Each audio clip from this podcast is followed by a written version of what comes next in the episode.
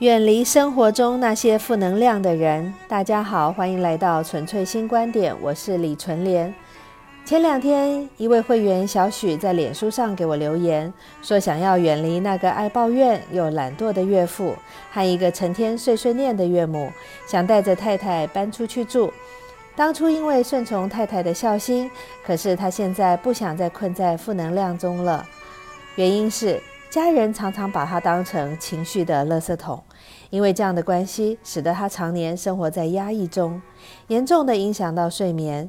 日前，他也出现了夜间磨牙、肩颈酸痛、胃食道逆流，经常处于一个急躁易怒的情绪中。工作上事情稍微麻烦一点，他的情绪就会炸开。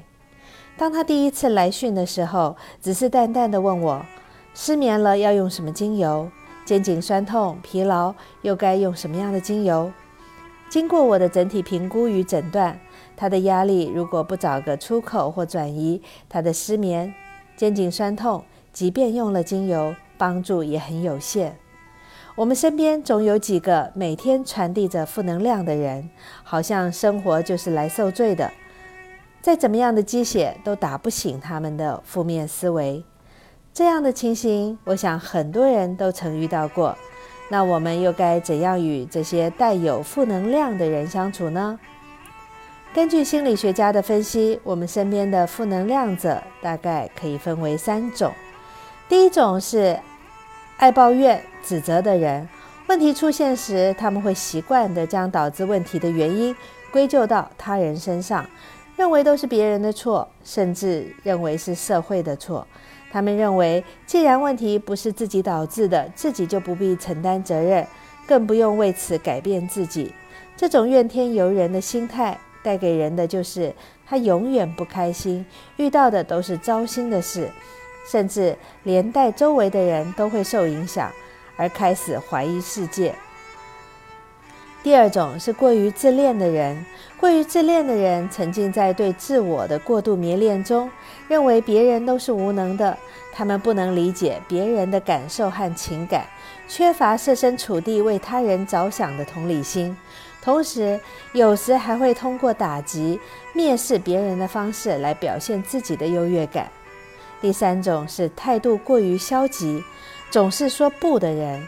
他们只会从防御的角度看待问题，对于所有事情都持悲观的态度。他们总认为自己做不到，或者一点小事就仿佛如临大敌，先躲再说，将自己的固化在防御的角落，最好都有人帮他挡着灾。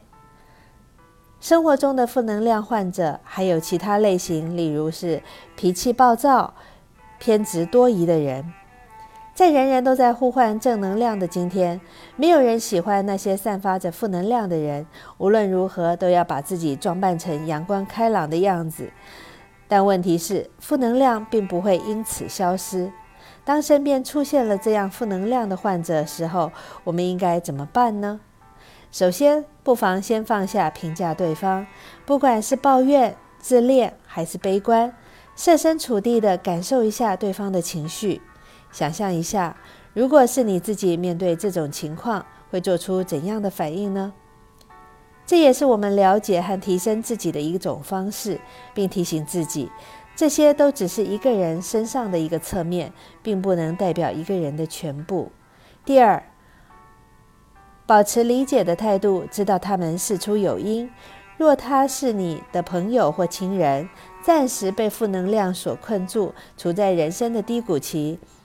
我们可以试着以嗅觉刺激的方式引导他们，利用一些他们喜欢的精油香气，以最细微的嗅觉刺激方式进入大脑神经传导，刺激脑中的化学物质血清素的分泌，也是一种最好的情绪转移。第二是带他们去运动，尤其是爬山。身体的疲累和风景的秀丽可以让他们转换视角。对搁置的负面情绪冷处理。第三，如果上述都无法改善，我们也要尊重自己的感受，建议你选择暂时远离，适时的让自己跳脱隔离，既不伤害他人，也不会让自己陷入其中。转移自己的交友圈，让自己生活被积极的事物占满，没空闲理会负能量的人。如果他的负能量带给你很深层次的影响，那就暂时都不要再联络。我们每个人都有基于自己的偏好，选择与什么样的人相处的权利。坚定自己的内心，与别人对我们的影响相比，我们自己是什么样的人，以及想成为什么样的人，这些要重要的多。我们身边的人确实会影响我们，但生活的主动权还是掌握在自己手中。不要随意去接别人的负能量，也不要成为别人眼中的负能量。重要的不是别人是什么样的人，而是明确自己是怎样的人。今天的生活中遇上那些负能量的人，你该怎么办？就为您分享到这边。我是李纯莲。如果您身边也有负能量的人，或是现在就遇上了负能量的患者，你都怎么处理呢？欢迎在下方留言与我们分享。